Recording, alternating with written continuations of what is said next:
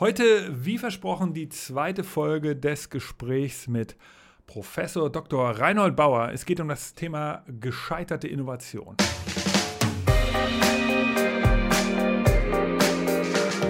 Wir sind mittendrin im Gespräch mit Professor Dr. Reinhold Bauer. Ähm, hört euch nochmal die Folge aus der letzten Woche an. Da beginnt das Gespräch. Jetzt sind wir mittendrin und reden gerade über die Typologien des Scheiterns. Und ähm, es gibt fünf Typologien und wir sind gerade mittendrin und reden im Moment über die Typologie Wettbewerbssituation, Konkurrenzsituation, die am Ende dazu führen kann, dass eine Innovation scheitert. Los geht's äh, mit dem zweiten Teil. Viel Spaß. Das heißt also, diese Typologie überlegene Konkurrenz ist sozusagen in sich komplexer, als das vielleicht auf den ersten Blick anmutet. Ähm, und äh, so dass die eigentliche Herausforderung ist dann zu gucken, was heißt denn überlegene Konkurrenz oder was konstituiert in diesem speziellen Fall die Überlegenheit der Konkurrenz. Und nochmal, das können halt ganz unterschiedliche Dinge sein. Ähm, okay. Also, was weiß ich, ein, ein Mikrowellenherd äh, äh, oder Ofen, den kann ich irgendwie in Großbritannien, in den USA und auch in Deutschland super verkaufen.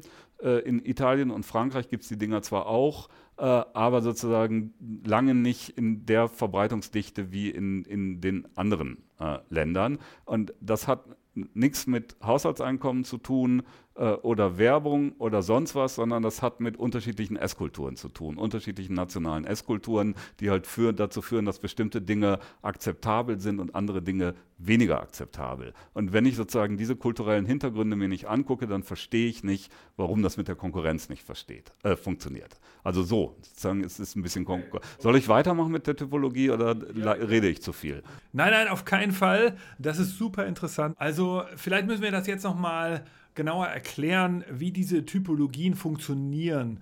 Ähm, vielleicht erklären Sie es mir auch nochmal und auch den Zuhörer und Zuhörerinnen. Es gibt ja diese verschiedenen Typologien. Ähm, kann man sich die eigentlich auch so vorstellen wie ein Tool, das man nutzt und sagt, okay, ich schaue mir einen Markt an oder ein, ein Teilsegment eines Marktes und ich analysiere, wie viel Wettbewerb gibt es in diesem Markt und dann geht man eben äh, mit dem Wissen in den Markt oder eben nicht, weil man sagt, okay, da ist nicht genug, da ist nicht so viel Wettbewerb, da kann man gut reingehen. Nein, nein, nein, nein, nein, das sozusagen, jetzt verlassen wir wieder die Typologie, aber ich muss da jetzt trotzdem reagieren.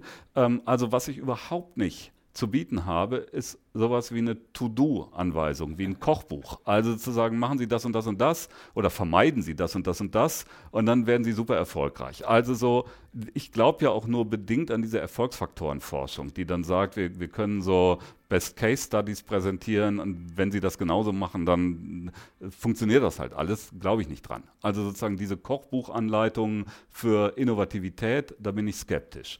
Ähm, wie gesagt, ich näher mich diesem Phänomen als Historiker und ich zweifle daran, dass man das so oder dass man meine Ergebnisse so ganz ohne Schwierigkeiten prospektiv wenden kann. Will sagen, dass man damit also ähm, in die Zukunft gucken kann oder sozusagen auf Basis dieser Typologie, über die wir eigentlich immer noch sprechen, äh, dann irgendwie Scheitern vermeidet. Ähm, da komme ich zurück auf was, was wir gerade schon besprochen haben.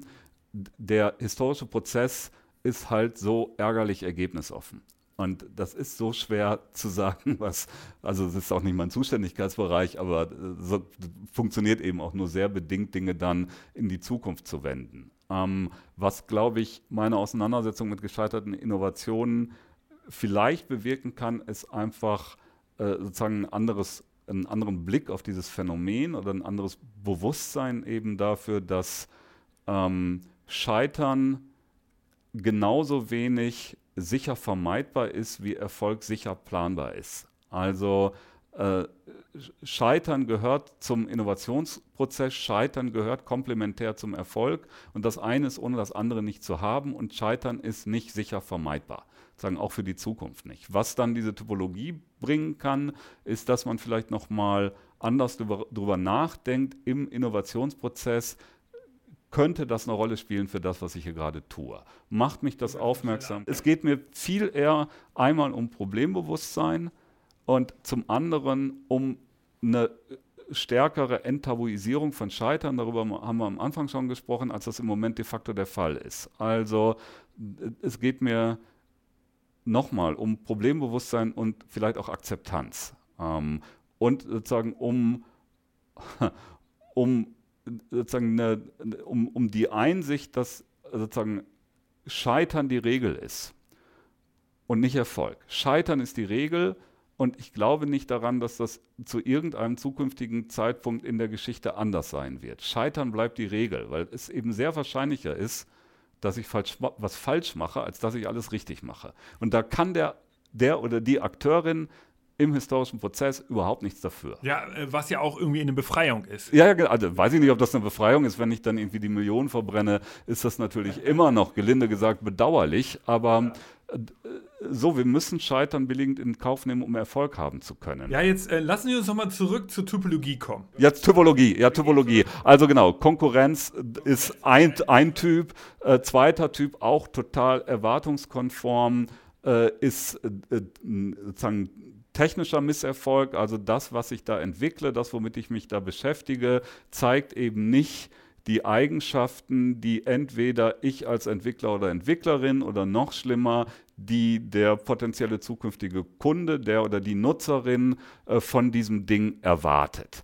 Ähm, das ist etwas mehr als das Ding funktioniert nicht. Also funktionieren tun diese diese Innovationsversuche, die da auf den Markt kommen, in der Regel schon. Aber sie zeigen eben nicht unbedingt die technischen Eigenschaften, die ein Nutzer oder eine Nutzerin von diesem Ding erwartet. Äh, und das führt zum Misserfolg. Und jetzt sind wir wieder bei unserem Beispiel von gerade. Wir haben ja gesprochen über diese Versuche, über diese Tests, die auch im Innovationsprozess äh, stattfinden, eben um rauszufinden, welche technischen Eigenschaften dieses Ding, was ich da entwickle, eigentlich hat oder in Zukunft haben wird.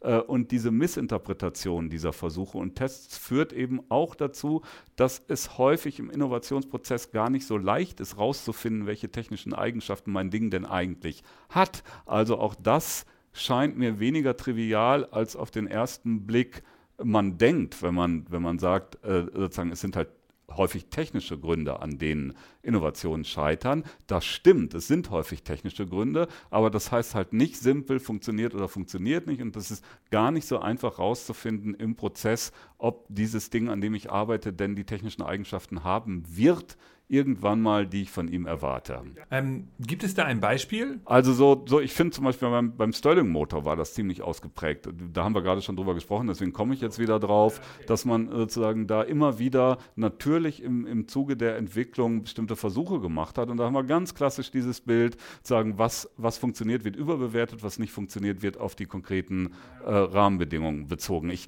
könnte jetzt ein ganz wüstes Beispiel bringen, aber das bringt, glaube ich, für, für unsere potenziellen Hörerinnen und Hörer nicht so viel. Ich habe mich beschäftigt mit dem Hydrobergbau, also äh, Steinkohlegewinnung äh, über ähm, Hochdruckwasser, mit dem sozusagen diese Kohle aus dem Flöz rausgespült werden soll und dann in Rohrleitungen an die Oberfläche gepumpt werden soll. Riesending in den 70er Jahren. Es gab ein Versuchsbergwerk, ein ganzes Versuchsbergwerk äh, in Dortmund, wo man versucht hat, das zu etablieren. Und da haben sie sozusagen das klassische Programm. Ähm, sagen alles, was nicht funktionierte, wurde interpretiert als äh, Ergebnis eben dieser konkreten Kohlelagerstätte, mit der man sich auseinanderzusetzen hatte. Und alles, was funktionierte, wurde interpretiert als super top neue Eigenschaft dieses Systems. Ähm, und sozusagen entsprechend schief ging das im Endeffekt. Also so ähm, so in den 80er Jahren war dann sowieso irgendwie klar,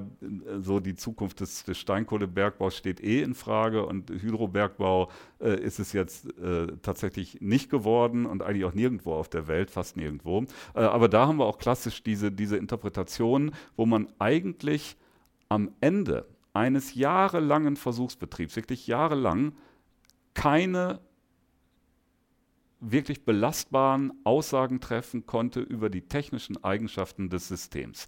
Und zwar konnte das niemand.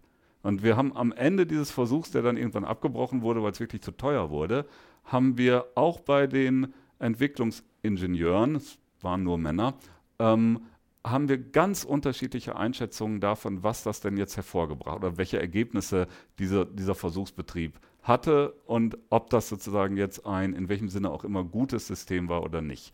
Also, wie gesagt, das ist ein, ein, ein sehr spezieller Bereich, über den ich jetzt spreche mit dieser Bergbautechnik, aber er macht trotzdem, glaube ich, ganz gut deutlich, worum es mir geht, nämlich äh, dass, dass es sozusagen gar nicht so einfach ist, zu, unter bestimmten Bedingungen unter bestimmten Versuchsbedingungen gar nicht so einfach ist, zu belastbaren Aussagen dazu zu kommen, welche Eigenschaften so ein System hat. Äh, also insofern komplex. Also wir, wir, wir machen mit der Typologie weiter, oder? Ja, also ähm, ja, das sollten wir auf jeden Fall machen. Ich finde, wir sollten das auf jeden Fall durchgehen. Ähm, also dem Bergbau, äh, da kenne ich mich gar nicht so gut aus. Ich kenne das nicht. Ich habe zwar Ihre Habilitation gelesen und es ist schon eine sehr lustige Geschichte aus heutiger Zeit betrachtet. Man kann sich gar nicht vorstellen, dass das so durchgezogen wurde. Aber, aber war so. Also so sozusagen, es gab dieses in, in Dortmund-Huckade, ähm, dieses Bergwerk, das da eben einige Jahre in Betrieb war wie gesagt, das hatte natürlich auch mit den Rahmenbedingungen der Zeit zu tun. Also wir sind in den 70er Jahren, wir haben sozusagen die erste Ölpreiskrise. Ähm, der deutsche Steinkohlenbergbau wittert nach Jahrzehnten der Krise Morgenluft und denkt sozusagen unter diesen neuen äh, Rahmenbedingungen äh, einer weltweiten äh, Energieversorgungskrise haben wir nochmal Chancen, zu einem wirklich gesamtwirtschaftlich wichtigen Sektor aufzusteigen. Und jetzt müssen wir mal gucken, wie wir diese Kohle sozusagen mit weniger Aufwand und noch viel technisierter, als wir es jetzt schon machen, aus dem Berg rauskriegen. Also das war am Ende auch so ein Glaubensding und so ein Wunschtraum. Ja, ja, ja das war einfach auch da wieder sozusagen, wir haben gerade über Timing gesprochen, da spielt Timing eine große Rolle, nämlich diese Rahmenbedingungen äh, Energiepreiskrise in ja. 70er Jahren. Das spielt eigene Vergangenheit eine Rolle, nämlich äh, sozusagen anhaltende Bergbaukrise seit den 50er Jahren, seit Ende der 50er Jahre muss man sagen. Und irgendwie sozusagen dieser Hype um sozusagen die, die Energie, sichere Energieversorgung aus dem eigenen Land heraus äh, in Reaktion auf diese Erfahrung der Ölpreiskrise 1973, dass einem sozusagen die OPEC vermeintlich den Ölhahn zudreht. Also in Wirklichkeit war das zu keinem Zeitpunkt eine Versorgungskrise, sondern eine reine Preiskrise. Aber darauf kommt es ja nicht an. Es kommt darauf an, wie es wahrgenommen wird. Okay, wir haben also zwei Punkte der Typologie schon besprochen, aber es gibt natürlich noch mehr. Ähm, und eine Sache, die, oder zwei Sachen, die besonders interessant sind. Einmal gibt es ja noch den Teil in der Typologie, der sich mit um das Thema Nutzerbedürfnis dreht. Und dann gibt es ja noch einen zweiten Punkt, ähm, den, über den wir vielleicht auch nochmal genauer reden sollten. Sie nennen das Anpassungserfordernisse. Was, was bedeutet das? Das ist Anpassungserfordernisse. Ich versuche das mal deutlich zu machen. Also, wenn die Einführung einer neuen Technologie mit hohen Kosten verbunden ist, und das können sozusagen sowohl mentale Kosten wie auch reale Kosten sein, äh, um diese Technologie überhaupt nutzen zu können, dann kann das eben schwierig sein, ähm, meinetwegen Investoren oder auch Nutzerinnen und Nutzer davon zu überzeugen, dass sie diese Anpassungsleistungen tatsächlich erbringen. Das haben wir eigentlich, ich, ich spreche da auch von der Radikalität einer Innovation. Also eine Innovation darf nicht zu radikal sein, darf nicht zu hohe Anpassungserfordernisse stellen, sonst droht sie eben an diesen Anpassungserfordernissen zu scheitern. Das sozusagen, das können kulturelle Anpassungserfordernisse sein. Ich soll sozusagen das, was ich im Urlaub lesen will, nicht mehr in Form eines Buches lesen, sondern ich soll das in Form ein, eines E-Books lesen und also so ein komisches Lesegerät mit an den Strand nehmen. Und das ist mir so fremd, dass ich sozusagen nicht bereit bin, diese, diese auch mentalen Anpassungsleistungen zu erbringen. Ich will weiter mit meinem Taschenbuch an den Strand gehen. Sozusagen jetzt mal als ganz doofes Beispiel. Also sozusagen, es gibt halt bestimmte Handlungsroutinen, Nutzungsroutinen, von Dingen, von Technologie, die sind sehr tief eingespielt äh, und es würde sozusagen enormen Umstellungsaufwand erfordern, um da wieder rauszukommen. Äh, und diesen Umstellungsaufwand will niemand leisten. Es will niemand sozusagen die eigentlich suboptimale Querztastatur oder QWERTY-Tastatur äh, aufgeben, auch so ein, so ein Standardbeispiel. Äh, weil sozusagen die Umstellung äh, irgendwie so unangenehm und aufwendig wäre, dass man lieber mit der suboptimalen alten Lösung weiterarbeitet. Und zwar auf unabsehbare Zeit. Es hat tausend Versuche gegeben, stimmt nicht, aber viele Versuche davon runterzukommen, hat nie funktioniert. Das ist so eingeführt, da sind die Pfade so gesteckt, da kommt man nicht raus. Sagen, das ist zu radikal. Oder wenn wir es konkreter machen, da sind wir jetzt wieder ich komme zurück auf das Beispiel, das wir schon hatten, Transrapid, äh, und das habe ich auch gerade schon gesagt, Sie müssen halt aufgeständerte äh, neue Verkehrswege durchs ganze Land bauen, das ist so weit weg von dem, was sozusagen Stand des Verkehrssystems ist. Und das ist so teuer, ähm, das ist so radikal, das müssen sie erstmal umgesetzt kriegen. Da können wir jetzt übrigens auch gleich über den Hyperloop sprechen, äh, wo ich denke, da haben wir gleich zwei Sachen, die problematisch sind. Einmal, sie müssen diese sehr teure, neue, parallele Verkehrsinfrastruktur ähm, bauen, um, um das Ding nutzen zu können. Und zum anderen müssen sie Menschen davon überzeugen, sich in ein, eine fensterlose Dose zu setzen, die mit hoher Geschwindigkeit durch eine evakuierte Röhre ähm, äh, geschossen wird.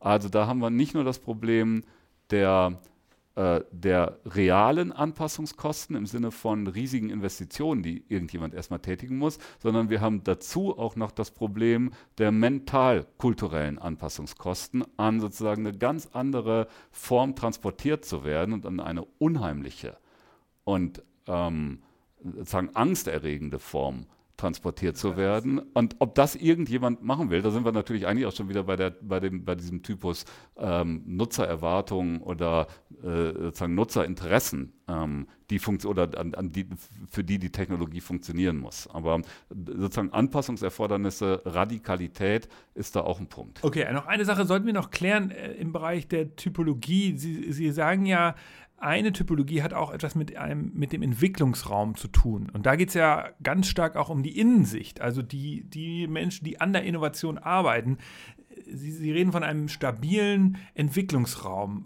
Was kann man da mitnehmen jetzt? Ja, also ich weiß nicht, ob man was mitnehmen kann, aber man kann was beobachten. Man kann beobachten, dass sozusagen so eine Technologie oder so, Quatsch, so ein, so ein Innovationsprozess, so ein Entwicklungsprozess eben darauf angewiesen ist, in einem, wie ich es nenne, relativ stabilen Entwicklungsraum stattzufinden. Das heißt also, Sie brauchen sowas wie einen, ich nenne es mal geschützten Raum. Das ist eine Raummetapher. Also es geht nicht wirklich um einen gebauten Raum. Äh, es ist eine Raummetapher. Also Sie brauchen beispielsweise eine, eine, bestimmte Verlässlichkeit bei der Budgetierung so eines Projektes. Sie brauchen eine bestimmte Kontinuität bei den gestellten Zielen.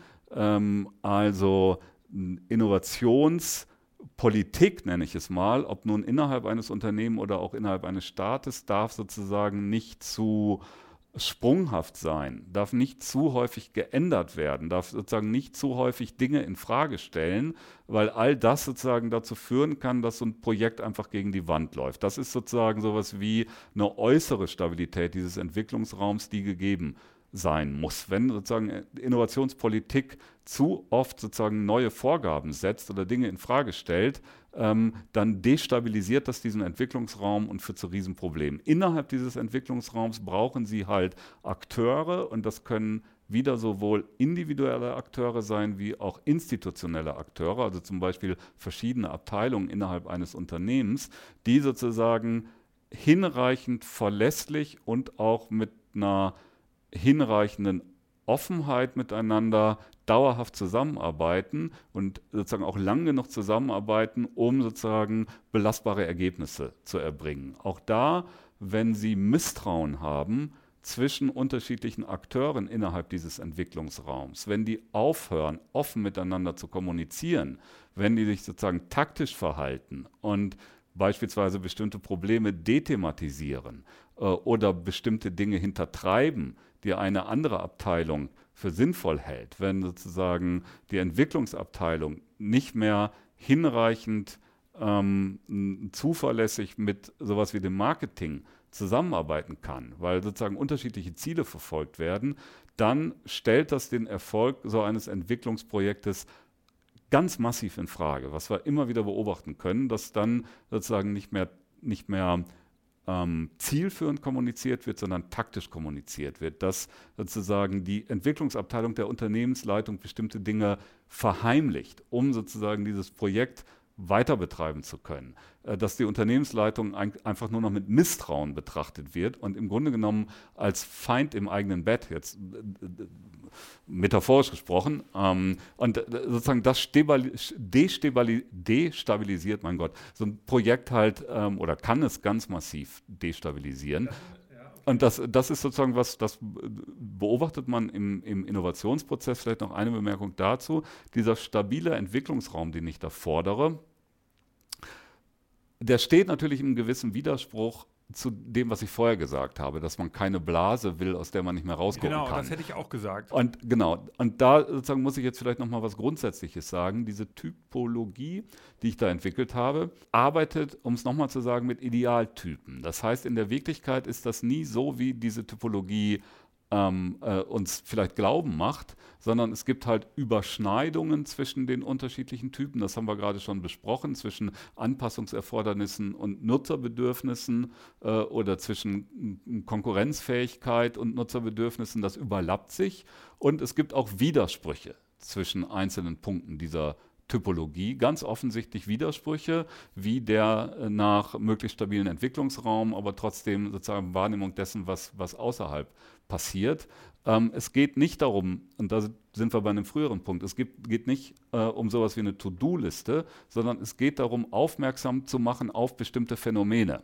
Ähm, und sozusagen ein Bewusstsein zu schaffen für diese äh, unterschiedlichen Typen von Scheitern, die da zu beobachten sind. Äh, das Ganze ist nicht eins zu eins prospektiv zu wenden, das ist es nicht, sondern es ist, ich, ich glaube, dass man trotz dieser inneren Widersprüche, trotz der Überschneidungen über so eine Typologie ein besseres Verständnis entwickeln kann dafür, woran Innovationsvorhaben mitunter scheitern, äh, als einfach nur über eine Addition von Fallbeispielen. Was ich an dieser Idee der Typologien mag, ist, dass sie eben ein Gesamtbild zeichnen und äh, nicht eine einzige Typologie für das Scheitern eines Innovationsprojekts verantwortlich ist, sondern es ist am Ende immer ein Gesamtspiel, ein Zusammenspiel der verschiedenen Typologien.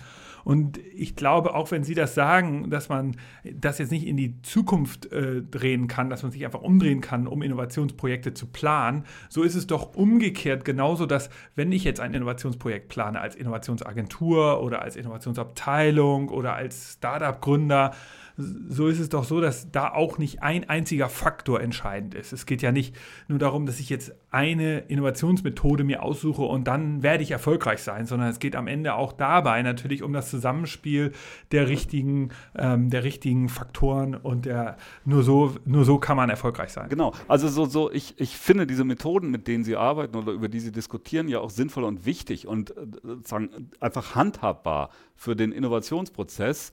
Äh, ich habe am Anfang schon mal gesagt, was äh, mein großer Vorteil ist, dass ich ja äh, sozusagen zurückschaue und damit genau diese, diese Vogelperspektive kriege, die, ähm, die es mir erlaubt, eben ganzheitlicher auf diese Innovationsprozesse zu gucken. Man, man kann auch sagen, ich bin halt sowas wie der Pathologe des Innovationsprozesses, der sich also, der die Leiche auf dem Tisch hat äh, äh, und dann gucken kann, was ist da eigentlich schiefgegangen ähm, in der Behandlung oder während der Operation? Äh, und das ist sozusagen einerseits eine bequeme Rolle, weil ich sozusagen diese ganze Leiche da liegen habe und da ein bisschen rumsetzieren kann. Äh, das ist natürlich andererseits auch eine, eine einfache ähm, Position, die ich da habe. Ich muss nicht entscheiden, wie man diesen Menschen vorher behandelt hätte oder was man da macht, sondern ich habe das Ergebnis und kann dann halt holistisch mir angucken, was ist da eigentlich schiefgegangen. Und das ist sozusagen ebenso äh, bequem wie in Anführungsstrichen, sage ich mal, billig. Ja, ja, das ist ja okay.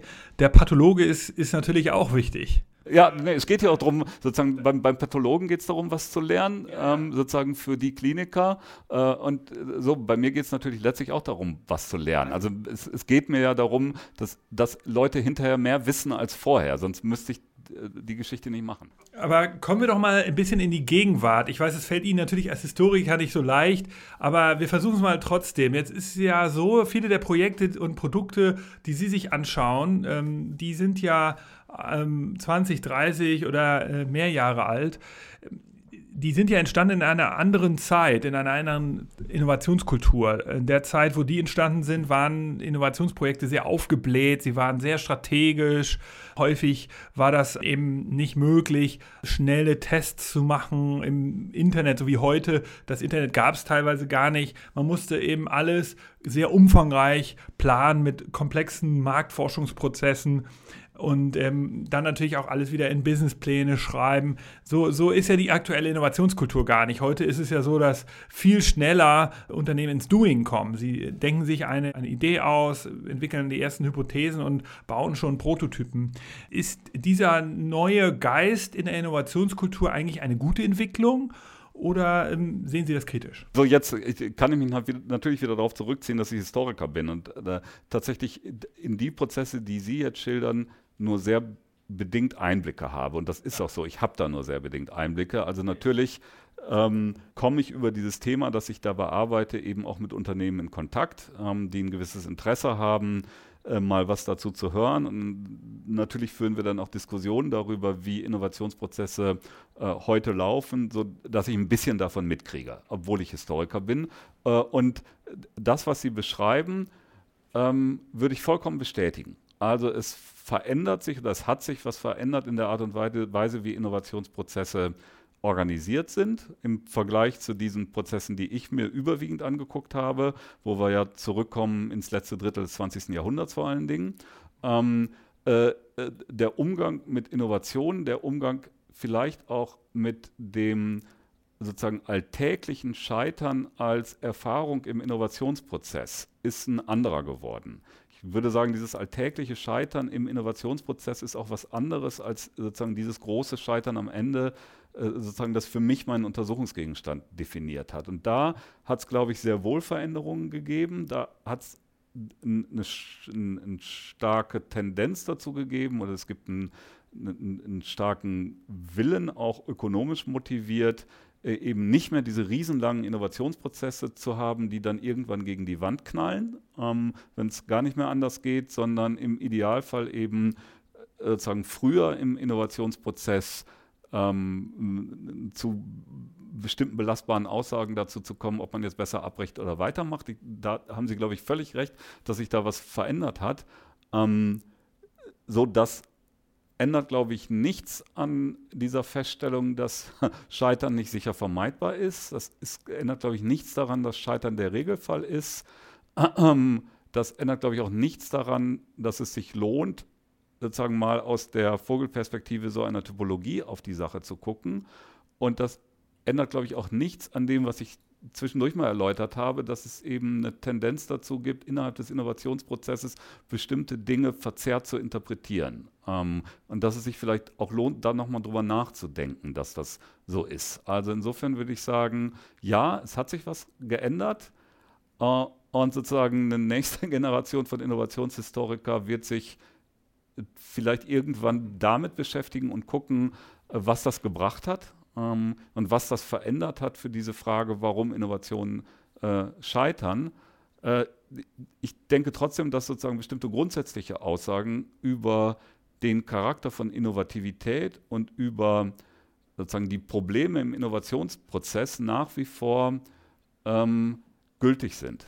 Okay, lassen Sie uns noch mal kurz in der Gegenwart bleiben. Ich habe jetzt noch mal eine Frage äh, zur Technologie selbst. Es entstehen ja gerade eine ganze Menge neuer Technologiefelder. Zum einen sind da die ganz ambitionierten Projekte, sowas wie, die, äh, wie der Hyperloop oder auch die Blockchain. Dann sind da natürlich auch Sachen wie so, die so Moonshot-Charakter haben, wie die Flugtaxen. Das sind ja vielleicht sogar, wenn man ganz ehrlich ist, nur PR- Effekte, die da genutzt werden, die gar nicht ernsthaft geplant werden oder fragwürdige Technologien, so wie die selbstfahrenden Autos. Uber hat jetzt vor kurzem äh, sein Investment in, in, in den Bereich zurückgezogen. Wie sehen Sie das eigentlich? Ab wann wird eine neue Technologie für Sie überhaupt relevant? Ab wann sagen Sie, okay, der, mit der muss ich mich jetzt wirklich mal demnächst beschäftigen? Ja, also so, so, das ist relativ einfach zu, zu beantworten. Also natürlich beschäftige ich mich einfach auch als Mensch mit sowas wie Flugtaxi oder Hyperloop. Ich nehme das natürlich wahr und denke darüber nach und überlege mir, sagen, was könnte ich denn aus meiner Perspektive und äh, sagen, auf, auf Basis dessen, was ich untersucht habe, äh, zu diesen Projekten sagen, was denke ich darüber, wie glaube ich eigentlich, dass sie in meine Typologie reinpassen, wenn sie denn scheitern werden, was ich in beiden Fällen glaube, aber das nur am Rande. Ähm, aber als Historiker fehlt mir da natürlich das Material oder wie wir am Anfang gesagt haben, die Daten, um, um wirklich sozusagen satisfaktionsfähig, äh, diese Innovationsversuche untersuchen zu können, brauche ich natürlich mehr als das, was ich als heute lebender Mensch aus der Publikumspresse erfahre oder aus dem Netz oder wie auch immer. Ähm, das reicht nicht, sondern da muss ich irgendwann äh, an Unterlagen, an Quellen, wie ich als Historiker sage, ran. Äh, und das dauert in der Regel 30 Jahre. Also in der Regel kommt man nach 30 Jahren, wenn man dann Glück hat, äh, an die entsprechenden Quellen ran, in öffentlichen Archiven zuverlässig nach 30 Jahren, in Unternehmensarchiven nochmal, wenn man Glück hat. Das heißt also, da gibt es sozusagen diese wandernde Grenze, die sozusagen definiert, sozusagen ab wann ich mich mit bestimmten Dingen auseinandersetzen kann.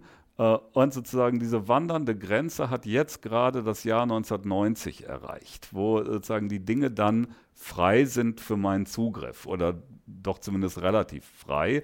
Und das begrenzt in gewisser Weise meinen Zugriff auf die Welt der Innovation oder Innovationsvorhaben. Nochmal, das heißt überhaupt nicht, dass ich nicht über Hyperloop oder Flugtaxi nachdenke äh, und in dem einen Fall sagen würde, wie wir gerade schon, schon festgestellt haben, glaube ich, braucht es irgendwie zu viel ähm, materielle und kulturelle äh, Anpassungen, um es wirklich erfolgreich werden zu lassen. In einem anderen würde ich sagen, mit dem Flugtaxi würde ich sagen, das setzt sozusagen ganz, ganz, ganz alte äh, Vorstellungen äh, oder Leitbilder zur Zukunft des Individualverkehrs fort. Also Sie haben ja schon in den 50er Jahren diese Ideen sozusagen, jetzt erleben wir gerade die Anfänge von Massenmotorisierung und das nächste, was kommen wird, ist eben, dass diese Massenmotorisierung in den Luftraum fortgesetzt wird und wir alle also mit unseren eigenen äh, äh, fliegenden Autos oder Hubschraubern äh, unterwegs sind, weil halt das noch vorteilhafter ist, als auf der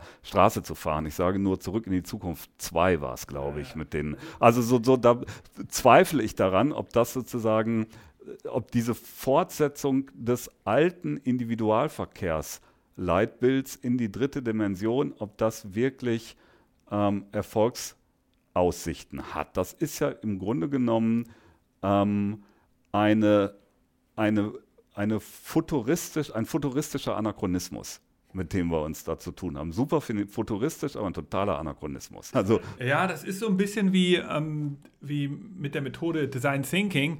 Das ist eine Methode, die aus einer anderen Zeit kommt. Wenn man die, alle Innovationsprojekte nur nach Design Thinking ausrichten würde, dann wäre sozusagen meine Beurteilung zumindest, dass man viel zu viel Ressourcen braucht, weil ja jeder Nutzer auf seine individualisierten Bedürfnisse irgendwelche neuen Services bekommt. Das heißt, es würde auf einmal nur noch individualisierte Flugtaxen geben und Lieferdrohnen, die jeden individualisiert beliefern würden. Das würde doch am Ende den Planeten zerstören. Ja, ja, das, zerstört, das, würde das wäre das nächste Argument, was ich sagen würde. Das, das zerstört den Planeten und das, das das heißt, diese gesamten Denkweisen dieser Innovationskultur sind so die Nachwehen der 1990er und 2000er Jahre.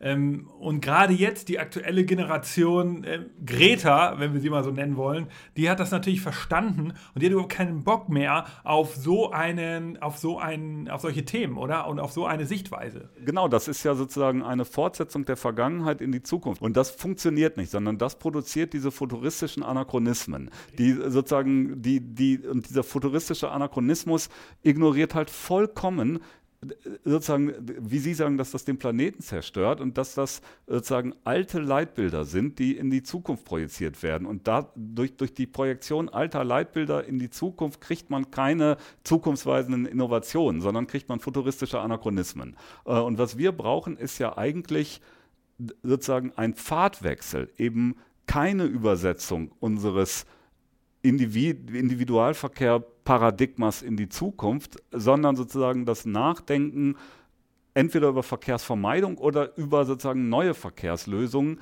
die eben ein viel benutzter und auch missbrauchter Begriff, aber trotzdem die nachhaltiger sind als das, was sozusagen da projiziert wird. Also ähm, das ist eben nicht Candy, was, was da gedacht wird, ähm, sondern das, das ist irgendwie halt Quatsch. Genau, genau das wird interessant sein. Ich, ich werde, bin mir sicher, wir werden da einen Wandel erleben. Eine Sache, die ich noch interessant finde, ist, ähm, ob Sie vielleicht die Typologien in Zukunft weiterentwickeln. Ähm, es ist doch heute so bei Innovationsprojekten, dass es auch Menschen gibt, die einfach eine sehr große individuelle Medienreichweite haben und die dadurch es schaffen können, ähm, Innovationsprojekte bekannt zu machen und, und dadurch auch dann äh, vielleicht diesen Innovationsprojekten zum Durchbruch äh, verhelfen. Da gibt es zum Beispiel sicherlich so jemand wie Elon Musk, der schafft es ja mit einem Tweet Börsenkurse seiner Unternehmen zu verändern und natürlich auch Innovation in den Markt zu drücken, weil er einfach so eine Reichweite hat und so eine Glaubwürdigkeit. So können einzelne Menschen ganze Bewegungen in Gang setzen. Sowas gab es doch irgendwie noch nie, oder? Ähm, meine Frage sozusagen, die ich mir da stelle, gibt es dafür demnächst eine neue Typologie, so eine Art Power-Figur-Typologie oder Internet-Zeitalter-Typologie oder wie sieht das aus? Ja, natürlich. Also so erstmal würde ich sozusagen, das sind natürlich spezielle Figuren, da haben Sie recht, und es gibt sozusagen spezielle Medienphänomene, die wir so im äh, Vor-Internet-Zeitalter ähm, sicherlich nicht beobachten können oder sozusagen vor der Zeit dieser Kommunikationsrevolution, die da stattgefunden hat äh, in den letzten Jahrzehnten.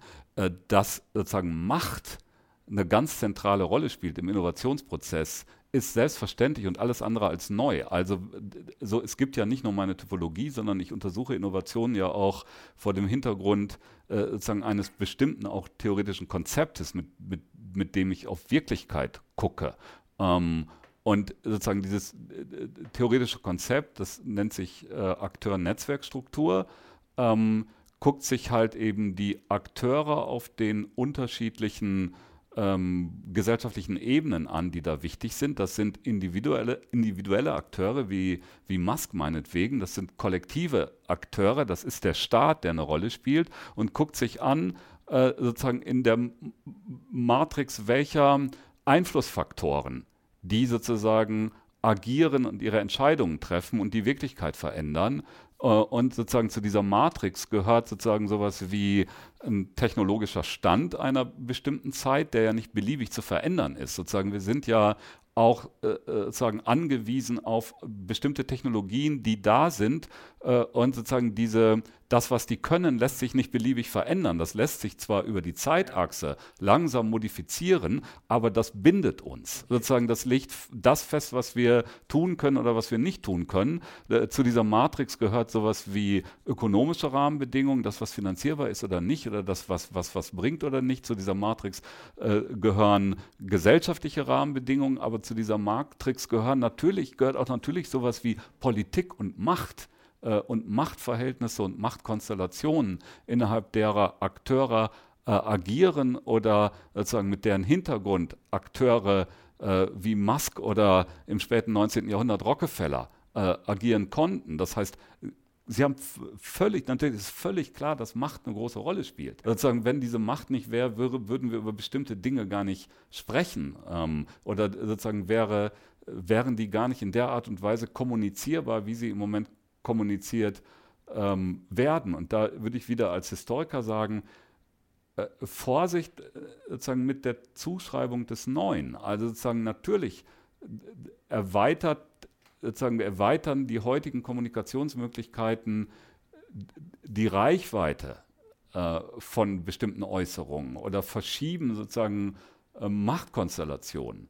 Aber sozusagen dieses Phänomen der Macht und sozusagen dieses Phänomen, dass bestimmte Leute ähm, Diskurse dominieren über ihre meinetwegen ökonomische Macht, äh, das finden Sie auch schon vor 100 Jahren. Also die Diskurse verschieben sich und sozusagen die Medien ändern sich, in denen diese Diskurse äh, stattfinden. Aber sozusagen, wenn, wenn wir über Innovationen spielen und Innovativität, dann geht es immer auch oder ging es immer auch darum, die Macht über diese Diskurse zu haben und die Macht darüber zu haben, wie darüber geredet wird, was in Zukunft wünschenswert ist ähm, und machbar ist. Und sagen, das beobachten wir doch jeden Tag, dass wir auch sozusagen bestimmte auch sozusagen politisch gewollte ähm, Pfadentscheidungen haben, was bestimmte Technologien anbelangt. Also das schlagendste Beispiel sicherlich sowas wie E-Mobilität. Da haben wir sozusagen zu einem relativ frühen Zeitpunkt ja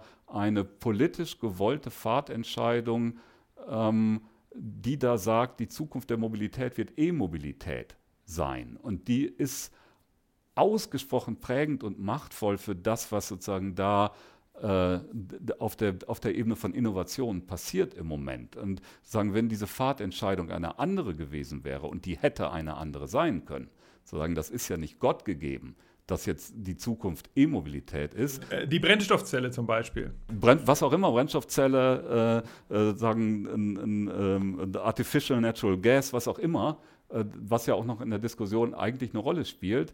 Ähm, dann, dann wäre das nicht so gekommen. Also so, wir haben eine politisch gewollte Fahrtentscheidung für E-Mobilität. Ich rede jetzt nicht gegen E-Mobilität, sondern ich versuche nur ja. zu verstehen, was da gerade passiert. Und das legt halt einen bestimmten Korridor fest, äh, in dem Entwicklungen stattfinden. Und es ist ja nicht nur eine Fahrtentscheidung für E-Mobilität, sondern es ist auch sozusagen eine Diskursverschiebung, in dem im Grunde genommen jetzt verhandelt wird, das, was wir jetzt an Mobilität haben, wird in Zukunft E-Mobilität sein, aber dann ist eigentlich alles gut. Dann sozusagen, dann haben wir alle unser Elektroauto vor der Tür stehen oder auf der Straße oder wo auch immer äh, und fahren in, ansonsten aber weiter so rum wie im Moment. Und sozusagen weder das Konzept von Stadt noch Siedlungsstruktur noch sonst irgendwas muss sich verändern. Ist ja sozusagen eine super bequeme Antwort äh, eigentlich auf, auf die Probleme der Welt. Äh, und man könnte ja auch sozusagen, man könnte das ja ganz anders verhandeln und sagen, wir müssen nicht über E-Mobilität nachdenken, sondern wir müssen darüber nachdenken, was eigentlich Mobilität in Zukunft sein kann und wie viel Mobilität wir brauchen und wie wir diese Mobilität herstellen die wir brauchen. Und wir müssen darüber nachdenken, wie in sich verändernden Gesellschaften, ob sie nun altern, wie es bei uns der Fall ist, oder ob äh, es sehr viel junge und immer mehr Menschen gibt, wie es in anderen Teilen der Welt aussieht, wie unter diesen Bedingungen eigentlich sowas wie Mobilität hergestellt und verhandelt werden kann, was das möglicherweise bedeutet für Siedlungsstrukturen und den Umbau der Welt. Und das sind, ist viel schwieriger, als zu sagen, wir machen E-Mobilität und dann ist gut. Also finden Sie nicht? Doch, äh, ich sehe das äh, genauso, aber ich beobachte eben auch, dass da schon viele Weichen gestellt wurden. Also die Automobilkonzerne haben sich auf E-Mobilität eingeschworen. Es gibt ja auch ganz viele neue Mobilitätstechnologien wie Cargo-Bikes und so weiter, die eben nicht mit einer Brennstoffzelle funktionieren, sondern mit, mit, mit, äh, mit, mit Akkus und mit, mit E-Mobilität. Insofern, da ist schon etwas passiert und auch der äh, Vorstandschef von Volkswagen hat sich ja ganz klar zur E-Mobilität bekannt.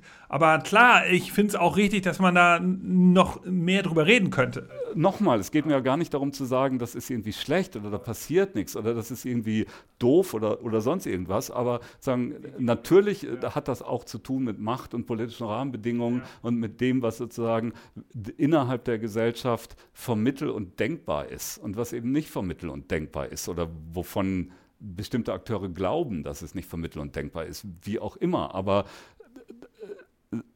so die, die Antwort auf, auf uh, Fridays for Future ist, glaube ich, nicht E-Mobilität oder sozusagen nicht, nicht in der Art und Weise, wie das im Moment verhandelt wird. Funktionale Differenzierung, darüber muss man nachdenken. Man muss irgendwie über Suburbanisierung nachdenken, die sozusagen unter dem Einfluss billiger Massenmobilität kein Problem war und unter, unter äh, sozusagen Bedingungen, in denen Klima keine Rolle spielte. Äh, sozusagen, da muss man darüber nachdenken, wie geht es damit weiter. Absolut, ein spannendes Feld also für die Innovatoren von morgen. Man kann also sagen, wenn wir uns das ganze Thema mal anschauen, gescheiterte Innovationen gehören zum Unter Unternehmertum. Jede Firma wird irgendwann in ihrer Erfolgsgeschichte also eine gescheiterte Innovation haben. Also wahrscheinlich ohne es sich so richtig zu, zu ahnen, zitieren sie ja im Moment Klassiker. Also sozusagen, wenn, wenn wir uns Schumpeter angucken, genau. sozusagen den großen Urvater der Innovationsforschung, der sagt ja, äh, sozusagen ein Unternehmer ist Innovator. Sozusagen das Innovativsein definiert den Unternehmer. Und nur wer, wer innovativ ist, äh, kann als Unternehmer definiert werden. Sozusagen alle anderen sind halt irgendwie Verwalter, aber nicht, nicht Unternehmer. Und sozusagen, wenn der Unternehmer der Innovator ist und wenn sozusagen Scheitern oder Erfolg nicht ohne Scheitern zu haben ist im, im Innovationsprozess, dann ist, stimmt genau das, was Sie gerade gesagt haben. Ähm, also es passt super. Das ist eine wichtige Sichtweise und vielleicht so eine kleine Zusammenfassung äh, von heute. Was Sie ja mit Ihrer Arbeit erreichen können und wir vielleicht hier mit diesem gemeinsamen Podcast auch, ist ja, dass Scheitern als etwas Natürliches angesehen wird und äh, nicht etwas, für das man sich schämen muss und das man unter den Teppich kehren muss.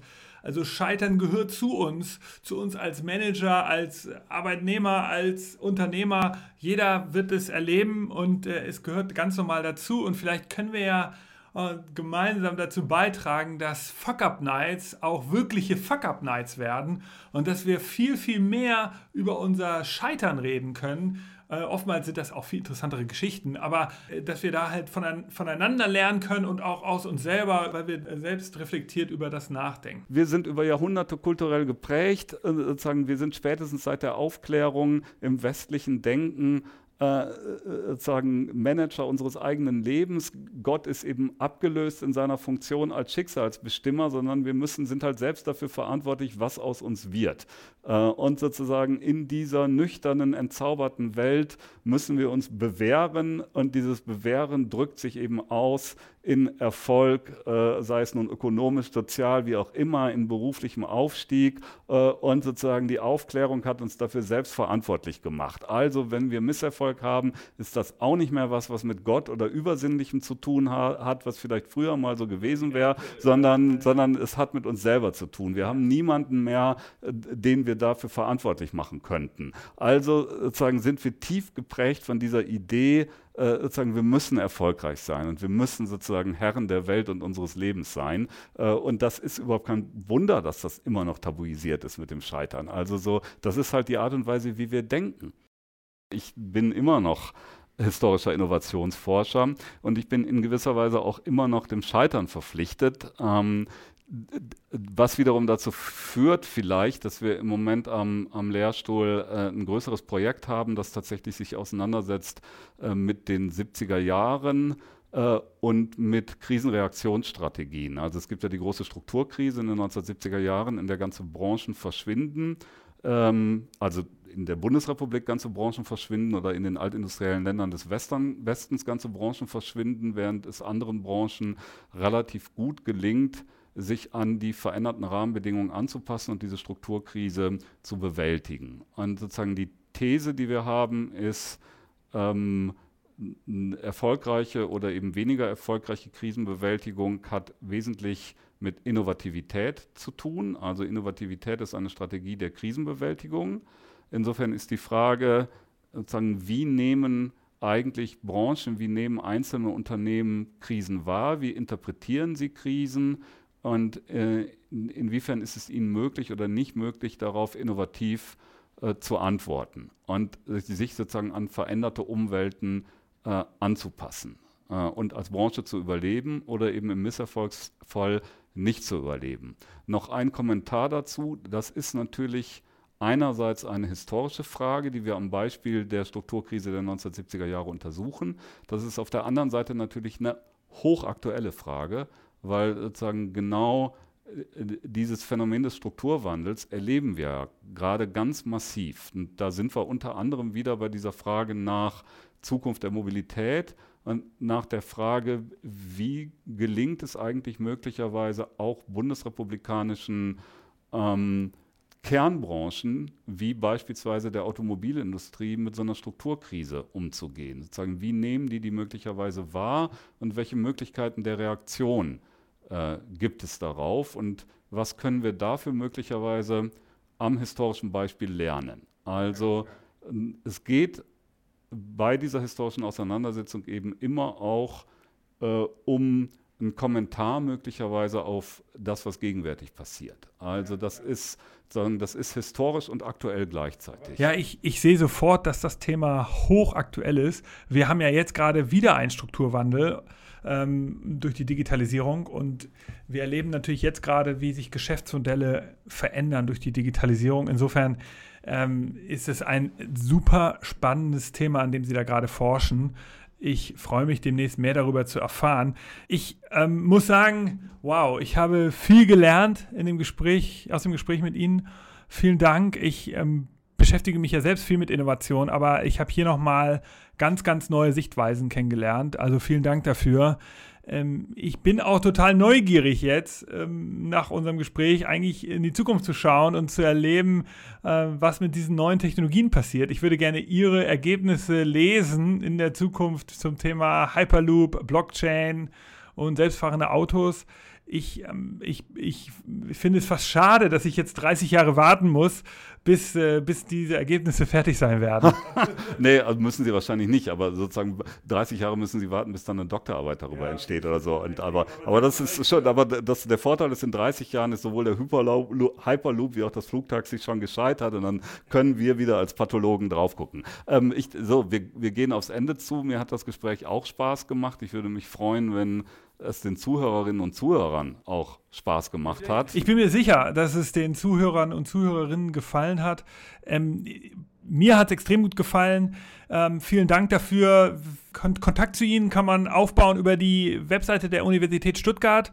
Da äh, sind Sie ähm, ganz gut zu, zu finden. Da findet man Ihre E-Mail-Adresse und auch Telefonnummer. Und ähm, da sind auch all die Publikationen gelistet. Ähm, natürlich, ich empfehle hier nochmal allen, die jetzt gerade zuhören, das Buch äh, Die gescheiterte Innovation. Da sind sozusagen viele der Geschichten nochmal im Detail nachzulesen, über die wir hier geredet haben. Insofern, wenn ihr sozusagen noch Interesse habt, mit uns äh, was zu besprechen, also irgendwie Feedback zum Podcast habt oder Fragen, dann könnt ihr mir natürlich gerne eine E-Mail schreiben, nick at futurecandy.com oder einfach hier bei LinkedIn auf unserem Firmenprofil schreiben. Ich freue mich auf euer Feedback. Ähm, vielen, vielen Dank für das coole, für das sehr interessante Gespräch. Ich, ähm, ich wünsche Ihnen alles Gute für die Zukunft und äh, bis bald. Tschüss. Ich bedanke mich. Bis bald. Tschüss.